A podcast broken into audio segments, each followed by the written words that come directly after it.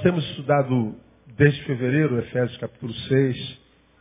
Temos falado sobre não entristecer o Espírito Santo de Deus. E nós temos aprendido que a gente entristece o coração de Deus, cuja alegria é nossa força, e a gente só encontra a vida na alegria dele.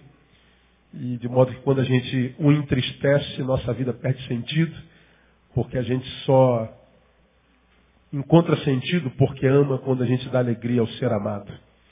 Ninguém que ama e gera tristeza nesse ser que ama consegue ser feliz.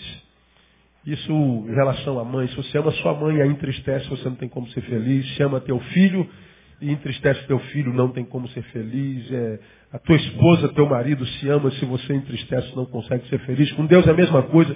Se você o ama e o entristece, você não tem como ser feliz. Por isso a Bíblia diz no versículo 30, não entristeçais ao Espírito Santo de Deus. E nós aprendemos que a gente não entristece o Espírito Santo de Deus só quando a gente comete esses pecados morais que os evangélicos ah, adoram exaltar na vida dos outros. A gente não entristece a Deus só com comportamentos, com indumentárias, com, com, com eh, estereótipos. Nós aprendemos com o versículo 17 que a gente entristece a Deus com vaidade na mente, ou seja, mente fútil. Temos uma mente tão brilhante, mas não usamos para nada bom. Entristece o coração de Deus. Entristecemos o coração de Deus com a ignorância, segundo o versículo 18. Aquela ignorância que a gente tem e que só a tem porque nós não tivemos coragem, nem paciência, nem força de vontade para buscar sabedoria. Somos ignorantes, ignorantes por causa da preguiça. E a palavra de Deus diz que o meu povo está sendo destruído porque ele falta conhecimento. É povo de Deus, mas está sendo destruído. Mesmo sendo de Deus. E o povo de Deus, mesmo sendo de Deus, é destruído porque não busca conhecimento. Então a ignorância entristece a Deus. Nesse mesmo versículo a gente aprendeu que o que entristece a Deus é dureza de coração, um coração que tem dificuldade de se quebrantar porque já foi tão ferido, tão ferido, que se tornou refém dos seus algozes. Perdeu a imagem e semelhança de Deus e se transformou na imagem e semelhança, de, semelhança do seu agressor. E também entristecemos o coração de Deus, segundo o versículo 19, com insensibilidade, né? tendo se tornado insensíveis. Insensibilidade, a única vez que essa palavra aparece na Bíblia é aí e que fala sobre perder o senso da dor. É quando a gente é tão machucado, e todos nós somos machucados, mas é que, é, embora todos sejamos machucados, nem todos reagimos aos machucados e às dores da mesma forma. Vamos sendo machucados e não sabemos lidar com elas porque não temos conhecimento, não temos sabedoria. E porque não temos sabedoria, o coração endurece. Porque o coração endurece, a nossa mente se torna fútil. E o oposto também é verdadeiro, minha mente é fútil, meu coração endurece. Perco a sensibilidade e aí perdi o senso da dor, eu não sinto mais nada por ninguém. Eu não sinto mais nada pelo outro, eu não sinto mais nada por nada. Nada significa nada para mim, eu quero que todo mundo morra, eu não acredito em ninguém, para mim não há esperança, está acabado, todo mundo não presta e tal. Você perdeu a sensibilidade, você perdeu a humanidade. Você morreu antes da morte chegar. Isso entristece o coração de Deus e rouba de você a capacidade de ser. Você não é mais. Né? O que, é que eu sou? Você é um não ser. Você não é. Perdeu a humanidade. Nesse tópico nós citamos, foi bem, bem, bem, bem contemporâneo a desgraça que aconteceu na Taça da Silveira. Citamos o Wellington que matou 12 crianças com um tiro na cabeça. E a gente ficou pensando como é que uma pessoa pode fazer isso com uma criança. Simples. Para o Wellington aquela criança não é uma criança. Para o Wellington aquela criança não existe porque aquela criança é outro. O Wellington perdeu a sensibilidade no mundo dele só existe eu e não tu e não nós. Então, quando ele estourava a cabeça de uma criança, ele estourava a cabeça de uma coisa. Coisa não se ama, coisa se usa. A insensibilidade faz isso com a gente, nos coisifica, depois nos monstrifica. A insensibilidade rouba de nós a humanidade. E os outros, pastor, dane-se. Quando nós estamos nesse processo de desumanização, o primeiro sintoma aparece na sexualidade. O texto diz que se entregam à lascívia para cometerem com avidez toda sorte de impureza. Incrível esse negócio. Nossa sexualidade vai adoecendo. Não é mais uma coisa normal. E eu não estou falando de fantasias, de desejos, estou falando de práticas mesmo. Uma coisa é você ter fantasias, ter desejos, outra coisa é você se entregar totalmente a isso. A humanidade saiu, você vira um animal. Vive por instinto. Só. Só instinto. E a gente sabe que esse sintoma é um sintoma do homem que está deixando de ser homem, está se transformando só no animal racional. E a nossa sociedade é exatamente isso aí. Aí nós falamos sobre isso durante meses, quatro meses, estamos desde fevereiro falando sobre isso. Aí começamos uma nova etapa, mostrando depois que é, nós vimos tudo isso, que em essência entristece o coração de Deus, nós começamos a ver posturas que acompanham aqueles que não querem se transformar nisso, que querem continuar ser gente até que Jesus volte, ser gente até o último dia da vida. Embora a sociedade vive esse processo de involução desgraçado, no qual o outro não existe, um monte de monstros andantes produzindo mal e toda sorte de, de perversão, a gente ainda, e a despeito disso que a gente vê, podemos remar contra essa maré e continuar saudável todos os dias da nossa vida. Amém, amado? Você pode continuar vivendo uma vida que vale a pena, uma vida boa até o último dia da sua vida. Quais são as posturas que acompanham essa gente que quer viver com saudade, com, com saúde? Constante autoexame, versículos 20 e 21, nós aprendemos isso lá. É, é, autoexame é olhar não mais para fora, mas olhar para dentro. Deixar de cuidar da vida dos outros, cuidar da sua própria vida. A gente, é, muitas vezes, burramente, ao invés de cuidar da nossa vida, ver onde é que a gente está deteriorando, a gente está se metendo na vida dos outros. Pô, fulano pode ser assim, fulano pode ser isso, eu não aceito aquilo. Cara esquece a vida do outro, a vida do outro é do outro. O que, que ele faz com a vida dele é problema dele, o que, que ele bota na orelha, no coração, a, a sexualidade. O problema é dele. Cuida da tua vida. Porque há muita coisa na tua vida que está fora do lugar, que precisa ir para o lugar. E que se não for para o lugar, você se transforma naquele cuja vida você abomina. Porque nós somos seres sociais e vivemos por imitação. Nós somos o resultado dos nossos encontros. Vovó diria, me diga com quem tu andas, que eu te direi quem és. A bisavó diria, quem se mistura com porcos, farelo como. A Bíblia diria que as más companhias corrompem os bons costumes. E Salomão diria, quem anda com sábio será sábio, quem anda com tolo sofrerá o dano. Então, é, você está como está porque você tem quem tem por amigo. Você está como está porque você anda com quem você anda, você está como está porque você se relaciona com quem se você relaciona. E muitas vezes eu quero mudar de vida, vai ter que mudar muitas vezes de relacionamento. É, coragem para isso é que é difícil, né? Então nós temos que ficar ligado, constante autoexame, olhar para dentro. E nós falamos que quando a gente não se autoexamina, à luz de 1 Coríntios capítulo 11, a gente pode ser acometido de fraqueza, desânimo, indisposição, que é a crise entre o dever e a vontade. Eu sei que tem que fazer uma coisa, mas minha vontade diz não. Aí eu cedo a vontade e não cumpro a missão. Eu nasci para fazer uma coisa, mas não tenho vontade para fazer isso. Tua vontade quer fazer o que? Aquilo.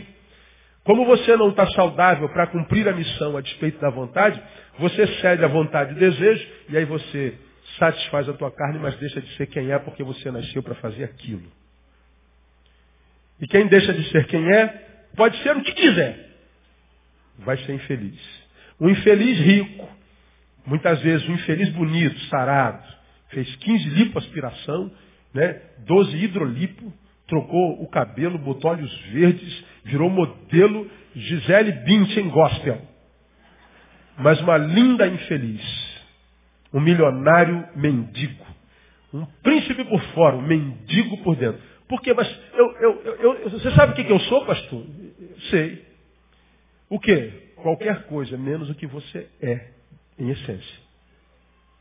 E quando você não é o que é, independente que você seja, você é um desgraçado.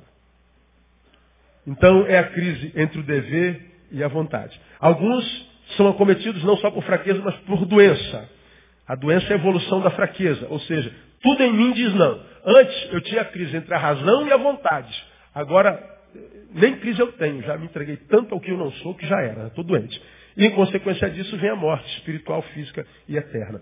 Aprendemos que, então, a gente tem que ter constante autoexame. E aprendemos que uma outra coisa, aprendemos na quarta-feira passada, a gente tem que sair da inércia.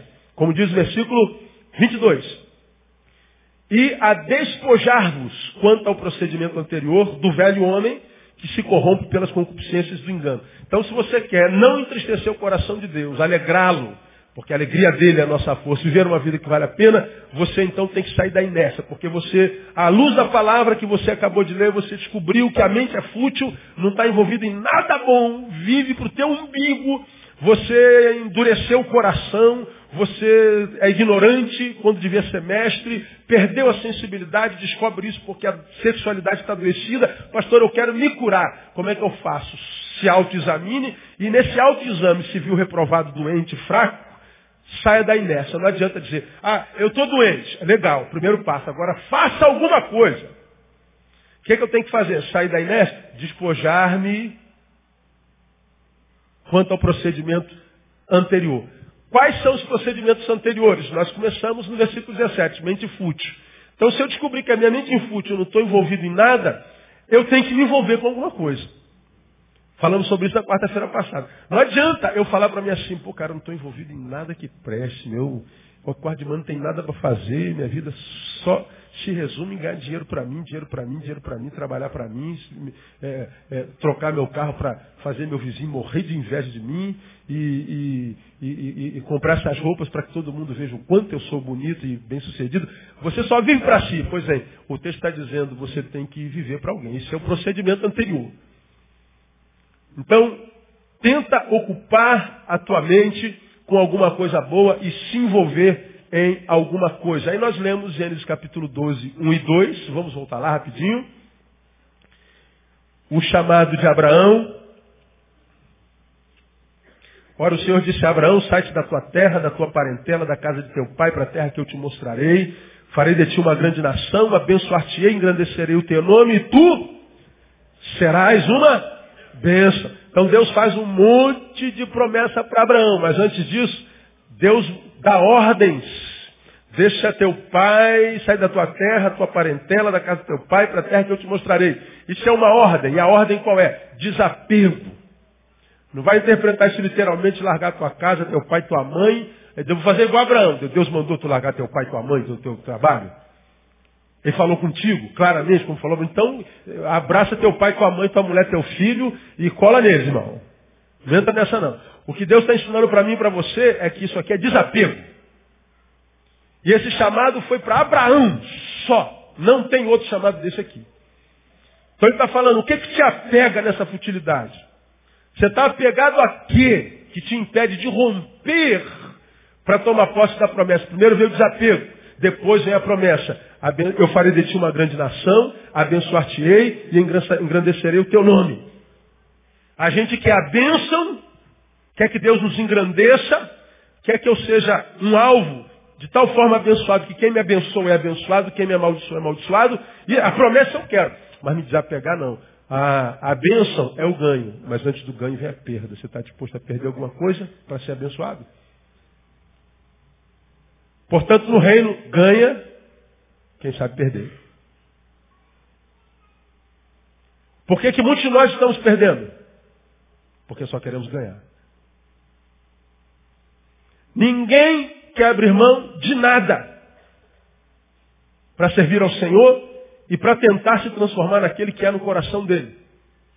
A gente só quer ganhar. Honra, glória, posto, lugar, tapinha nas costas, reconhecimento, grana. Agora, abrir mão disso, a gente não quer porque, pô, pastor, seria burrice. Nós somos capitalistas, é só que nós somos cristãos. Você tem que decidir se você vai servir a mamão o capital ou se vai servir a, a Jesus. É? Então nós falamos sobre isso na quarta-feira passada. Agora, a, é, desapego, é, promessa e depois revelação da missão. Ser tu uma bênção. Você nasceu para ser uma bênção. Toma posse dessa palavra aí. Diga assim, assim sabe para que. Quer ver? Eu vou perguntar, sabe para que você nasceu? Diga para alguém que está do seu lado. Para ser uma bênção. Aí eu perguntaria, não precisa responder, você é uma bênção? Não precisa responder. Você sabe. Se não é, não é quem precisa ser. Se não é quem você é, como Deus pode abençoar você? Deus te chamou para ser uma bênção. Ele vem me visitar. E ele entra na minha área. e me procura. Ele está procurando uma benção. Só que eu não sou uma benção. Então ele passa, mas não me enxerga. Pô, vim procurar o tal do Neil, que é uma benção. Estou vendo um cara aqui, mas ele não é benção, então não pode ser o Neil. Pelo contrário, esse cara é uma vergonha. Então, dá licença aí, estou procurando Neil. Está aí atrás? Não, não tem nenhum abençoado aqui, então Deus passa batido. Aí você fala assim, Deus é mau. Não, você que é. Você não é quem você é. Ser tu uma benção. Aí a gente ouve uma palavra dessa aqui e fala assim, pô, então pastor, agora eu vou fazer qualquer coisa, eu vou, você é uma benção. Pois é. Hoje eu queria dizer para você, cuidado. Cuidado. Porque na busca do engajamento, na busca do envolvimento, na busca de, de utilidade, de ser uma bênção, nós corremos riscos. E alguns eu compartilho com você bem rapidinho nessa meia hora que a gente tem. O primeiro risco para quem quer ser uma bênção, quantos aqui querem ser uma bênção? Diga, eu quero ser uma bênção. Profetiza, eu serei uma bênção. Não vamos logo para amanhã, eu sou uma bênção. Amém ou não? Então, nesse processo de transformação, que é o oposto da deformação, a gente passa pelo primeiro risco, o risco do desequilíbrio.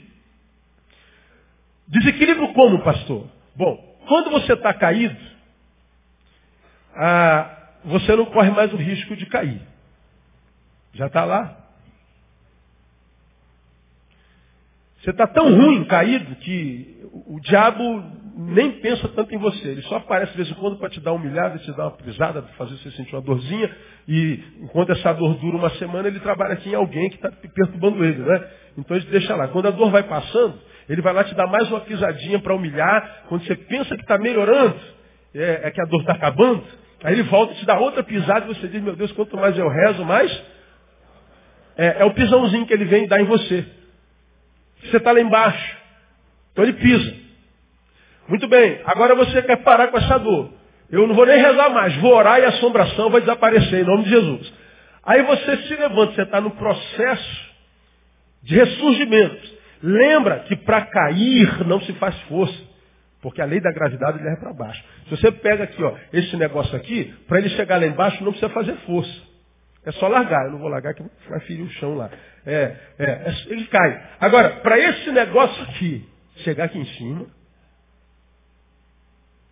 ou milagre,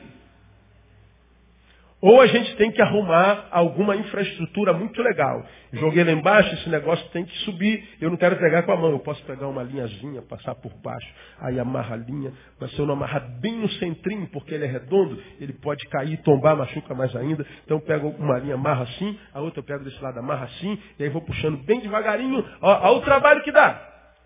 Para sorregimento é que dá trabalho. Para cair não, para cair é só deixar a vida levar. Vai na teologia de Zeca Pagodinho. Deixa a vida me levar, vida leva eu. Aí você vai ver onde é que você vai ir parar.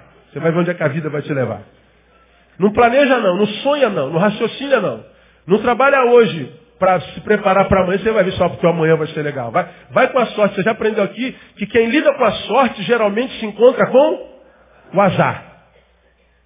Por isso que o jogo é chamado jogo de Azar. Mas todo mundo joga para ganhar. Mas eu quero ser jogo de azar, meu.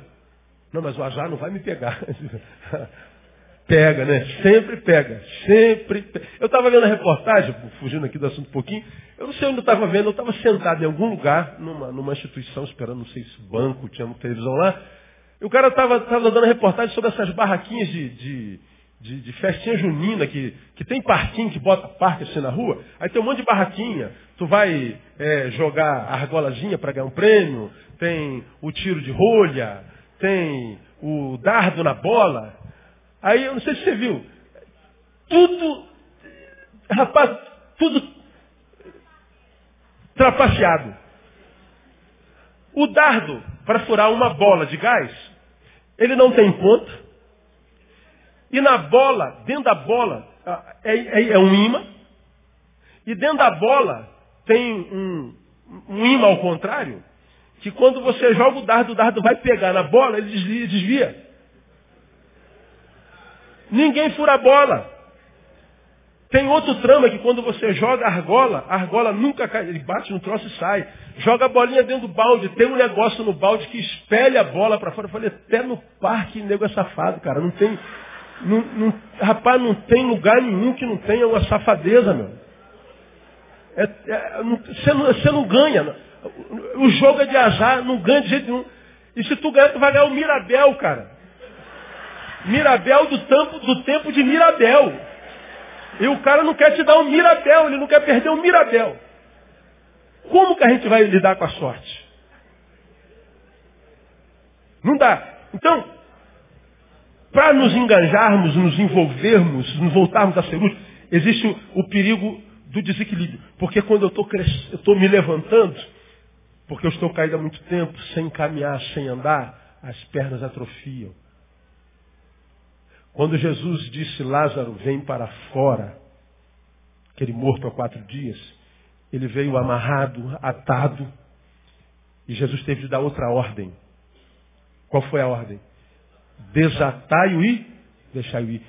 A ressurreição não é sinônimo de que eu já estou pronto para caminhar. Eu ressurjo, mas amarrado. Muitas vezes nós somos postos de pé e já queremos correr. Calma, você está caído há muito tempo. Cuidado. Você pode se desequilibrar e cair de novo. Tem que desamarrar. Tem que trabalhar, tem que refletir, tem que ficar esperto, não pode ter pressa. Vovó diria que apressado come cru. Quem come cru se alimenta, só que se alimenta sem sabor. A picanha crua e a picanha bem assada é a mesma picanha. Mas entre a crua e a assada há uma diferença enorme. Qual o tempo? O tempo de assar. Então não tenha pressa, a picanha continua picanha. Então, desequilíbrio. Perigo de cair e me machucar de novo e perder a esperança de que de fato ainda tenha condição de me levantar. Porque eu tentei, pastor, e quebrei a cara. Pois é. Não foi porque você tentou, é porque você tentou errado, você teve pressa. Você se desequilibrou e caiu. E alguns desequilíbrios nós temos como marca, por exemplo, na igreja evangélica, que a gente nem sempre encontra como desequilíbrio. Quer ver? Dois exemplos bem rapidinho. Ah, tivemos ah, na década de 70 e entrando alguma parte da década de 80, na, no cristianismo brasileiro, uma teologia chamada teologia da, liber, da, da libertação. Quem já ouviu falar na teologia da libertação? Quase todos nós já. Foi um fenômeno católico no cristianismo católico, mas que pululou também o cristianismo protestante. A teologia da libertação veio com uma, com uma, com uma teologia, com um princípio muito bacana. A teologia da libertação, ela se firmava na, na ideia ou no pressuposto de que a ação da igreja tem que ir além do espírito. A ação da igreja tem que se materializar, tem que se, como diria ela, humanizar. Ou seja, nós não temos que, enquanto igreja, fazer uma evangelização é, é, é, é, é só espiritualista, na ideia de que nós temos que, que salvar o pecador do inferno e, e transportá-lo para o céu. Não, a ação da igreja, ela precisa ser completa. Eu preciso resgatar a alma desse sujeito, mas eu também tenho que trabalhar a dignidade humana dele. Então nós temos como alvo o pobre. Nós temos que trabalhar justiça social, nós temos que trabalhar a, a, a, saneamento básico, nós temos que trabalhar moradia, nós temos que trabalhar como voz profética contra esse sistema injusto de gestão que a gente tem no, Brasil. Ora, perfeito. Essa é a visão do Evangelho para mim. Qual foi o problema da teologia da libertação e por que, que ela acabou, por que, que ela fracassou, mesmo que ela tenha tomado toda a América Latina e todo o terceiro mundo? Porque a teologia da libertação se desequilibrou. Ela começou na ideia de não só ganhar a alma e espiritualização do homem, mas de humanização, que ela se envolveu tanto na humanização que esqueceu da alma. Ela se tornou só um projeto social. Ela perdeu a dimensão espiritualista da coisa. Ela se materializou. Primeiro se humanizou. Mas depois ela se materializou. Eu não creio que há problema na humanização, talvez no humanismo sim. Na humanização não, porque Deus se fez homem, o nosso projeto é ser homem também. Felizmente alguns de nós somos homens, queremos nos tornar Deus. Não, quando Deus se fez homem, ele disse, olha, eu me humanizei porque vocês estão sendo gente da forma errada.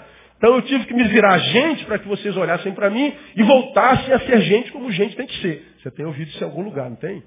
Só que a teologia da libertação esqueceu da dimensão espiritual, da alma, do espírito, da transcendência.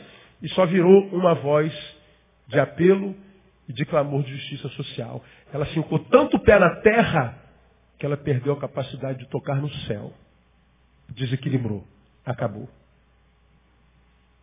Logo após ela, veio na década de 80, invadiu o início da década de 90, a chamada teologia contemplativa.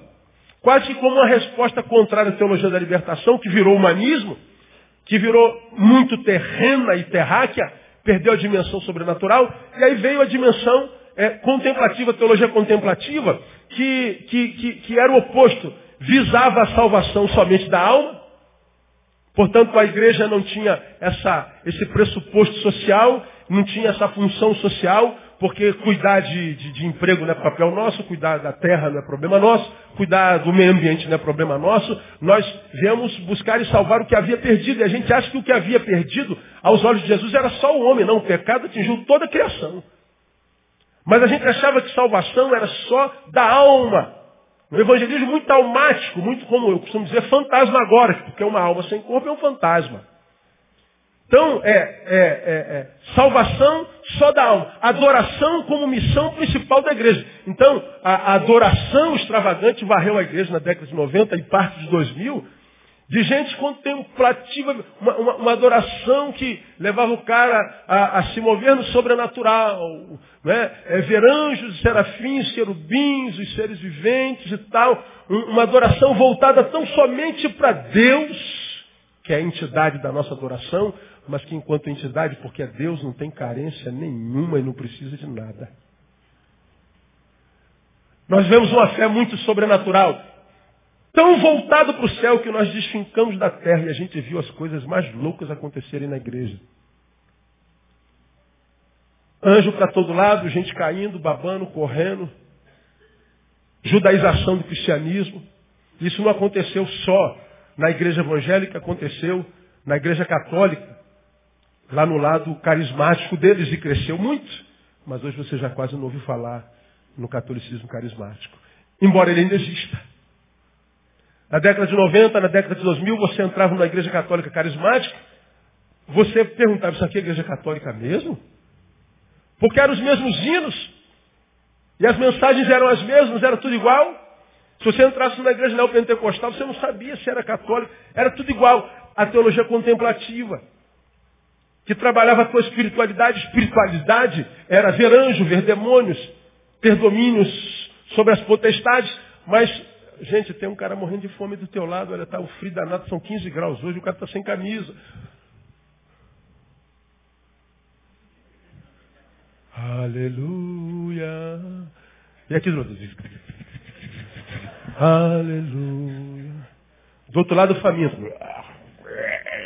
Aleluia. Essa é uma igreja caída. Só que no oposto da teologia da libertação. Agora olha que uma coisa interessante, pensa comigo. Todos os que vão para um oposto estão intimamente ligados ao oposto. Quando eu me desequilibro para um lado, geralmente eu me ligo ao oposto lá do outro lado. Porque eu estou do lado de cá, porque eu acredito que isso aqui seja verdade. E o que, que me incomoda? Quando eu acredito que sou dono da verdade, mas estou no oposto. É a forma como quem está lá no outro posto vive. Você acredita que santo é quem vê demônio o tempo inteiro, é quem vê anjo o tempo inteiro, é quem fala língua o tempo inteiro, o pessoal do reteté. Aí daqui a pouco passa o cara batistão, calça jeans de camiseta, com um bibão desse tamanho com livro de filosofia, outro de física quântica e de nanotecnologia. Aí o cara senta a hora, não abre nem a boca. Adora a Deus paradão. E você está pulando, dando cambalhota, caindo, babando. Isso, esse cara é gelado, esse cara é morto. Bom, você está aqui no outro polo, mas incomodado com quem? Com o que está lá do outro polo. E ele está lá do outro polo, paradão, está dizendo assim, esse cara é doido, nós precisamos de tudo, retardado. Ele está lá do outro polo. Só que ambos desequilibrados. A teologia contemplativa passou. Você não ouve mais falar dos adoradores extravagantes.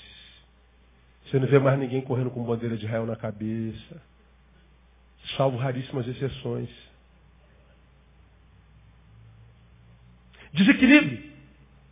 Agora, em função desse desequilíbrio, acredito eu, apareceu no início da década de 90 a TMI, a Teologia da Missão Integral, que tenta sintetizar ambas. Que acredita que a gente pode ver anjos, que a gente pode adorar, é, junto com os 24 anciãos, mas que a despeito de Deus estar aqui, ó, contemplando, aleluia, aleluia. Quando eu ouvi a voz do ronco do estômago de um irmão meu, Deus diz assim, para tudo. Porque tem alguém com fome. E quando você fizer para esse pequenininho que está com fome, você também vai estar me adorando. Mas Senhor, eu estou aqui, para, né? Eu não tenho necessidade disso. Tem alguém com frio, tira teu paletó e dá para ele. Que ele morra de frio, mas não perde você. Porque se estiver perto de você, não pode morrer de frio. Essa é a teologia da missão integral. Que acredita que eu posso investir no social, mas eu não posso abrir mão do meu quarto. Eu tenho que vir para a igreja, para as campanhas, ouvir a palavra do sábio, do mestre, do profeta, mas eu não posso estar com Deus só na coletividade, eu tenho que ir para o quarto. E a minha mente não pode ser fútil, eu tenho que estar engajado em alguma coisa fora da igreja. Então eu tenho a, a, a, o, o, perigo do desequilíbrio. O resultado desse desequilíbrio é, é que o que é engajado no social reclama do que não é tanto, e o que é engajado no espiritual reclama do que não é tanto engajado no espiritual. Isso causa divisão. E a igreja vai sendo rachada, a igreja vai sendo quebrada, a igreja vai sucumbindo no Brasil e no mundo. Então, quando a gente fala que eu não devo entristecer o coração de Deus, devo fazer um autoexame, se eu me vir reprovado, eu tenho que então me enganjar, eu tenho que sair da inércia, eu tenho que me despojar do mau procedimento. Vai, pastor, agora eu vou fazer alguma coisa. Sim, faça, mas cuidado com quem você vai fazer, com quem você está se juntando. Porque no nosso meio está cheio de 7-1. Você pode estar se sentindo mal porque não está fazendo nada, mas você pode se machucar muito fazendo qualquer coisa, com qualquer um, de qualquer forma. Não pode ser feito de qualquer forma. Tem que ser feito com, com, com cuidado, com zelo. Não pode ser feito só com coração. Não pode ser feito só com intenção. Quero abençoar, quero abençoar, quero abençoar. Às vezes a tua bênção é, é, é, é a conivência, a tua bênção é, é, é o mal que você está fazendo.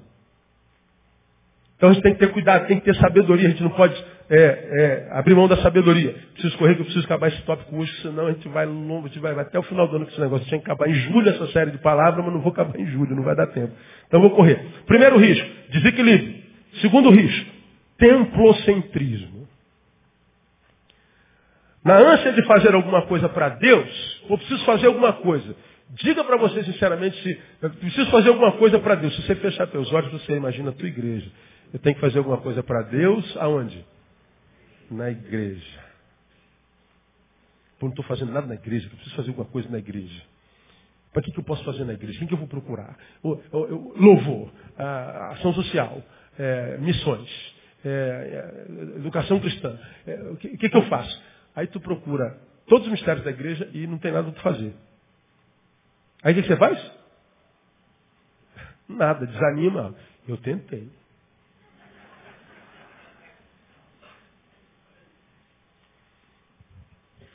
Templocentrismo é achar que o que Deus quer que façamos está restrito ao templo.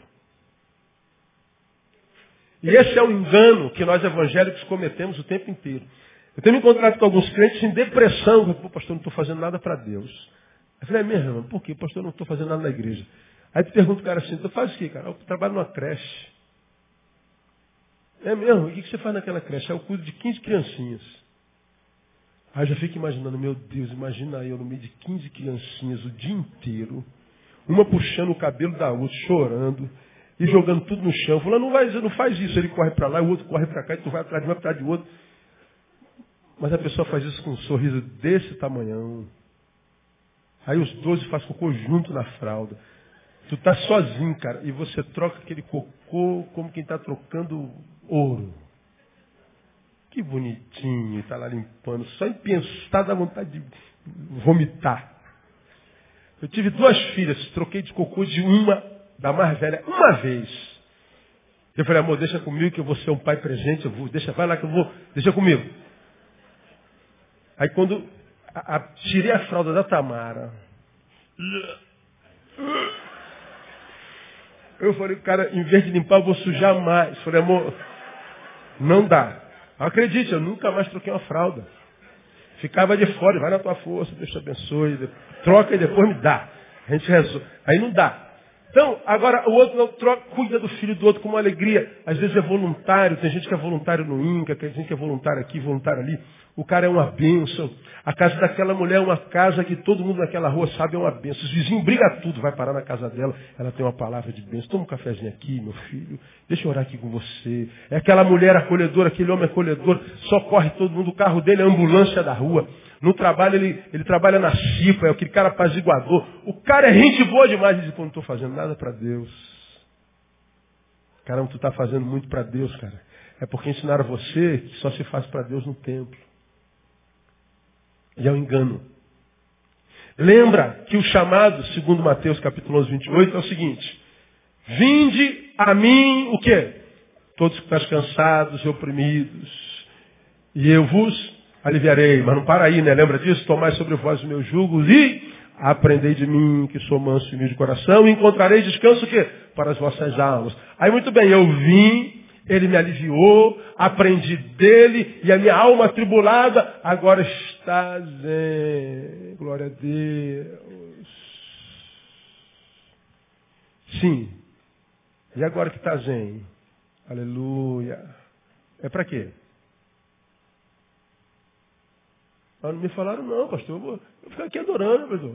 Aleluia, aleluia. Então, peraí, tu estava no inferno, tua alma estava cheia do fogo, do capeta, né, do espírito. Você estava querendo morrer em depressão, irado, iracundo, xingando todo mundo, soltando a mão em todo mundo, brigando com todo mundo, quebrando todo mundo. Aí você veio a Jesus, Jesus te, te botou zen. E agora por quê? Para ficar, aleluia. Não, não é para isso, irmão. O chamado é para vir.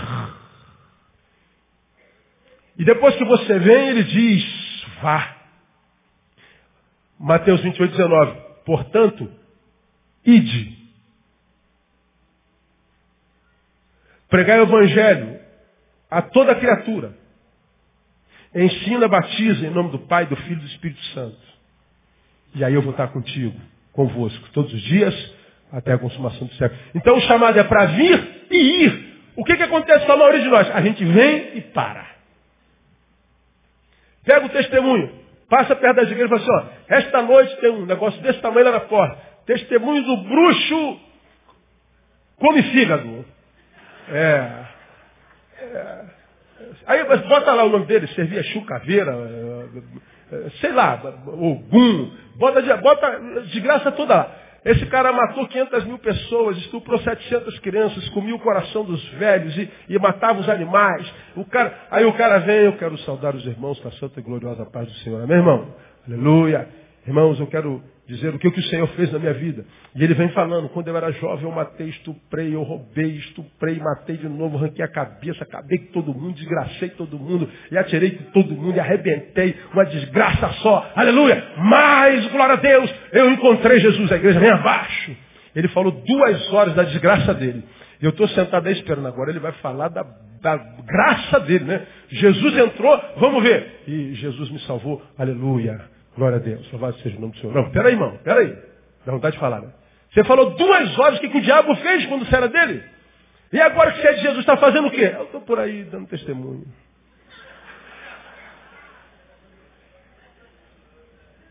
Ele fala duas horas da vida pregressa e da vida agora. Ele não fala cinco minutos. E o que ele faz agora não interessa, o que nos impressiona é o passado.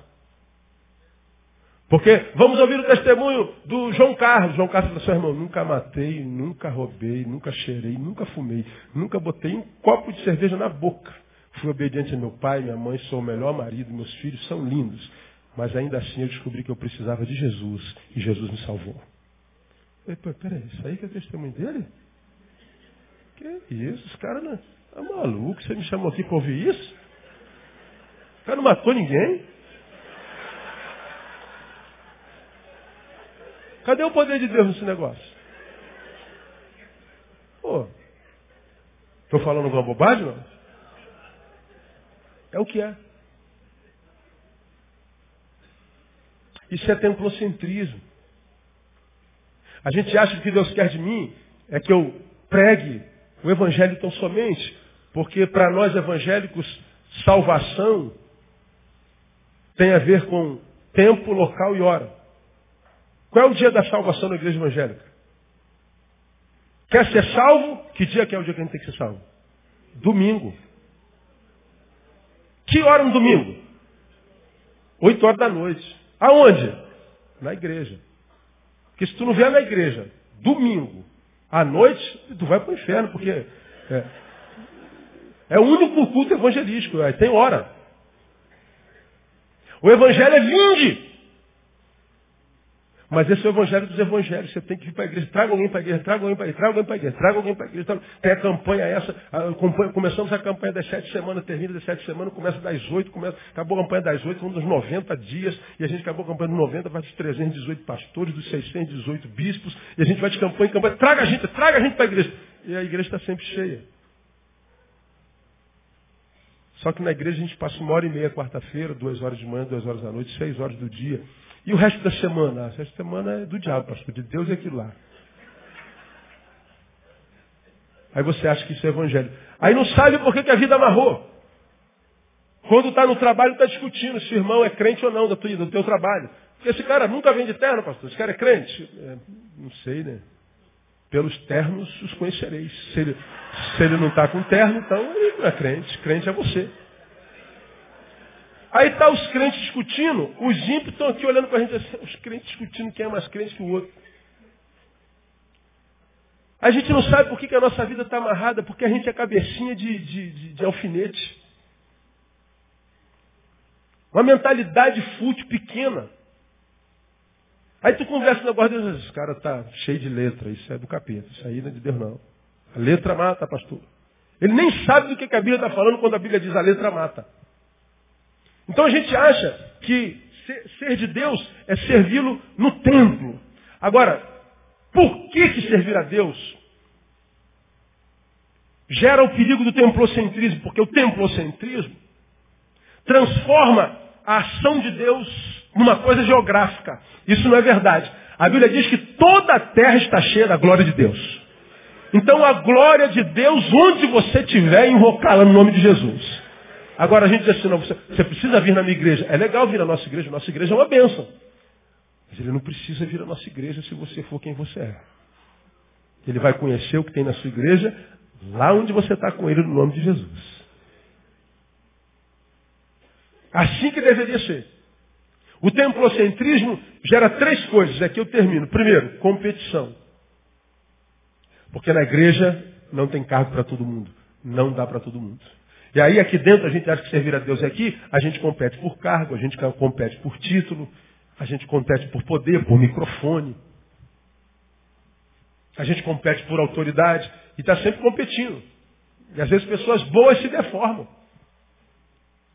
Por causa do poder, por causa da ascendência. Porque aqui acontece um milagre. Que o cara, o cara, ele não é nada lá na sociedade. Ele está desempregado, sei lá o que, que ele faz. Ele, ele, ele, ele não tem ascensão social. Mas aqui ele é oficial.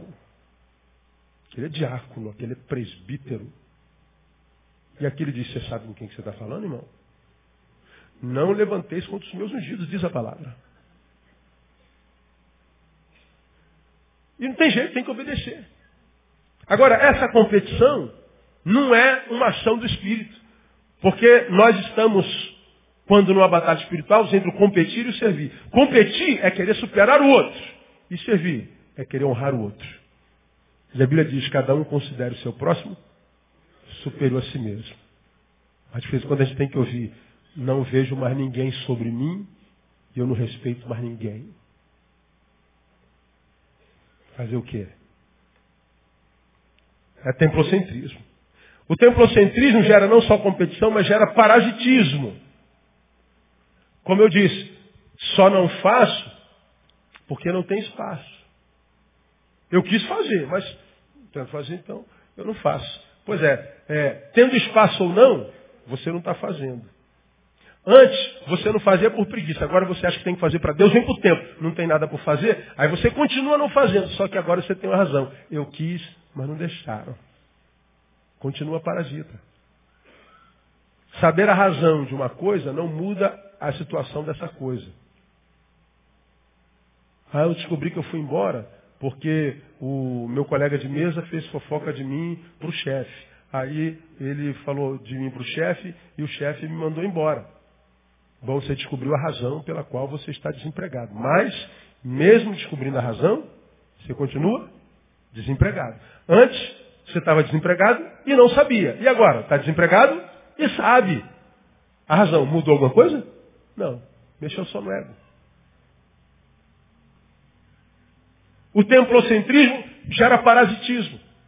Justifica o não fazer nada. E o não fazer nada vicia.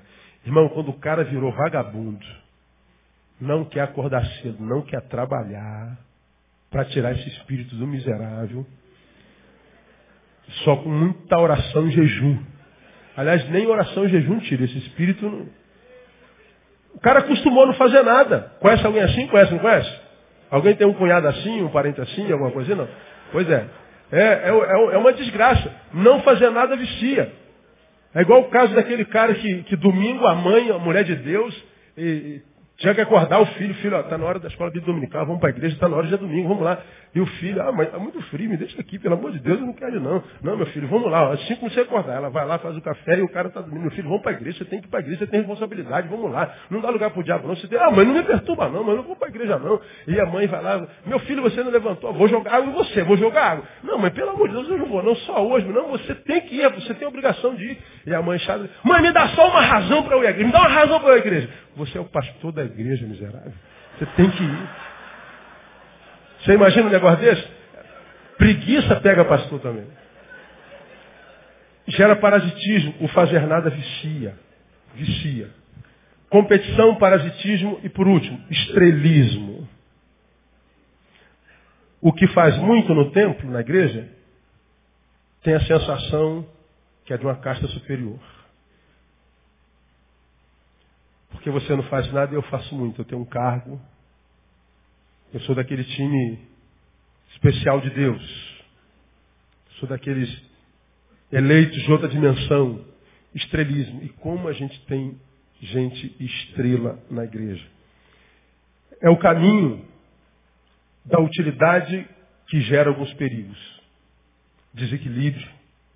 Cuidado, você que não está fazendo nada. Passe a fazer alguma coisa, mas devagar. Volte a ler a Bíblia, por exemplo. Comece a ler o livro de João. Leia dois versículos por dia, três. Não leia vinte capítulos. Leia um versículo e o decore, fica recitando ele o dia inteiro. Amanhã acorde e tente lembrar dele. Vamos ver se você gravou de ontem para hoje. Ah, gravei, lembrei, pastor. Então leia outro hoje. E vai mastigando esse versículo. Vai tentando tirar dele saberes vai tentando tirar dele lições, vai meditando, faz teu cérebro mastigar de novo, porque os dentes estão lá colados um no outro, calcificando. Então quando ele começar a mastigar de novo, a palavra vai entrando, a palavra vai entrando. E muitas vezes a gente fala assim, pô, cara, eu não aprendi nada, você é quem pensa. Quando você estiver numa área da tua vida que você precisar daquele saber, aquele saber que entrou e foi para o inconsciente, ele sobe o elevadorzinho, o elevadorzinho da consciência e na hora que você mais precisar ele vem. Às vezes pessoas falam assim, pô, pastor, de onde o senhor tirou esse negócio que o senhor acabou de dizer aí? Eu falei, não me lembro não. Ah, mas por algum lugar entrou. Ah, entrou. Você vai lendo, lendo, lendo, lendo, lendo, lendo. Tudo que entra sai. Não sai como um rio, mas vai sair como algumas gotas. Como disse Madre Teresa, ah, o que eu faço pode ser uma gota do oceano, mas o oceano sem essa gota seria um oceano mais pobre. E o que Deus faz é assim, é gota. O que a gente quer é balde. E se Deus te botar uma gotinha por dia, eu posso garantir para você, uma gota de Jesus é suficiente para um dia, irmão. Uma gota de Jesus vale mais do que baldes de sabedoria humana. Uma gotinha. Então você tá, não está acostumado a ler a Bíblia, não está acostumado a ter um momento devocional. Não precisa passar uma hora do dia lendo a Bíblia orando. Passa cinco minutos. Tira dois minutos do seu almoço. Acabou de almoçar? Não vai dar aquela cochiladinha? Antes de cochilar, ou depois, acorda cinco minutos mais cedo, aí lê um textozinho. Tenta decorar e ora ao Senhor ali, na sua simplicidade, você vai dizer assim, caramba. Mas só isso, pastor, só isso é muito mais do que você fazia o tempo inteiro na vida. Vai devagarinho. Essa palavra vai entrando. E aí a ligação entre teu coração e ela, a ponte vai sendo reconstruída. E quando a ponte estiver pronta, flui naturalmente. Flui naturalmente. Não é mais uma obrigação, é parte da tua vida. Faz parte da tua agenda. Porque a desconexão vai da mesma forma. Você lia, não lê mais, e sobreviveu. Você diz, ah, ler a Bíblia é bobagem. Pois é, então tu não é mais um crente. Ok. Seja só homem. Seja só homem, não precisa ser mais crente, seja só homem. Veja se a vida que você vive é isso mesmo que Deus sonhou para você. Não precisa ser crente não, esquece, Deus não existe, Jesus é um idiota e a gente aqui é tudo bucéfalos. Mas seja só homem, como diria o nosso ministro, você tem aquilo roxo. Não seja homem. Você acha que hoje não presta para nada. Mas vê a vida que você vive. Que vergonha. E às vezes é tão vergonhosa que nem vergonha tem mais. Teve que mentir para si, dizendo que é assim mesmo, eu virei intelectual. Cresci, amadureci. Ah, tô vendo. Engraçado, quando você era um menino, sua produção era muito melhor. Quando você era menino, atraía muito mais gente. Quando você era menino, um idiota, você era mais útil. Tinha mais sorriso nos teus lábios, agora você é homem, né? Virou sábio, intelectual. Mas vai lá para o espelho e diga para ele isso. Quer dizer para você, dizer para o outro é mole. Diga para você no espelho. Irmão, Deus nos criou para a vitória. Ele nos criou e disse, eu vos escolhi para que vades e deis frutos, que o vosso fruto prevaleça, permaneça. E eu vim para que vocês tenham vida. E vida com abundância. Tem nada a ver com dinheiro. Tem a ver com significância. Tem a ver com bater no peito e falar, caramba, eu vacilo a beça, Deus, não sei como é que tu pode descontar comigo. Mas a despeito disso tu me usas e eu quero fazer valer a pena esse teu chamado. Estou longe da ideia da perfeição. Caramba, como é que eu piso na bola aí? Mas ainda assim tu me usas. E a gente só pode falar como Paulo, o amor de Cristo me constrange. E aí a gente vai pedindo a Deus vergonha na cara e vai tentando, pelo menos, não macular o nome dele. A gente vai tentando ser fiel, pelo menos, aos amigos de novo. E depois tentando alcançar a quem a gente não conhece e, quem sabe, até os inimigos. Porque quando a gente vai se deformando, os inimigos que a gente tentava alcançar, agora a gente quer matar. Aos que a gente não conhece, a gente trata com indiferença e daqui a pouco a gente trai até os amigos.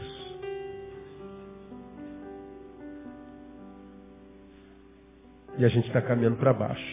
Mas dentro de nós estamos.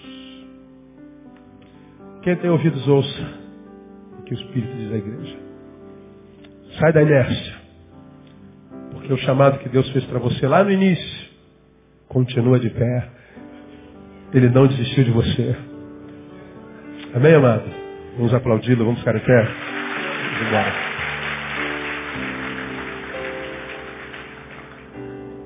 Aleluia. Vamos orar. Deus, como a tua palavra nos faz bem, mesmo que ela toque na nossa ferida pesado. Às vezes ela dói mesmo, mas é uma dor que faz bem. Nós sabemos quando a dor é gerada pela tua palavra e quando a dor é gerada pelo homem. A dor do homem gera ira, mas a dor que o Senhor imprime em nós gera cura. E nós queremos a tua cura, Deus. Deus, nós te pedimos o no nome de Jesus, não nos poupe da tua palavra. Não fala o que a gente quer, fala o que a gente precisa sempre. E sobretudo nos dá ouvido para ouvir. E nos ajuda, Deus, a ser mais do que homens de Deus. Nos capacite a sermos simplesmente homens. E tem misericórdia de nós quando nós não somos. Muito obrigado por essa palavra, tem misericórdia de nós. E por graça e misericórdia, pelo nome de Jesus nós pedimos. Ajuda com que todos os que da tua casa saírem, daqui saírem, cheguem na sua própria casa sãos e salvos.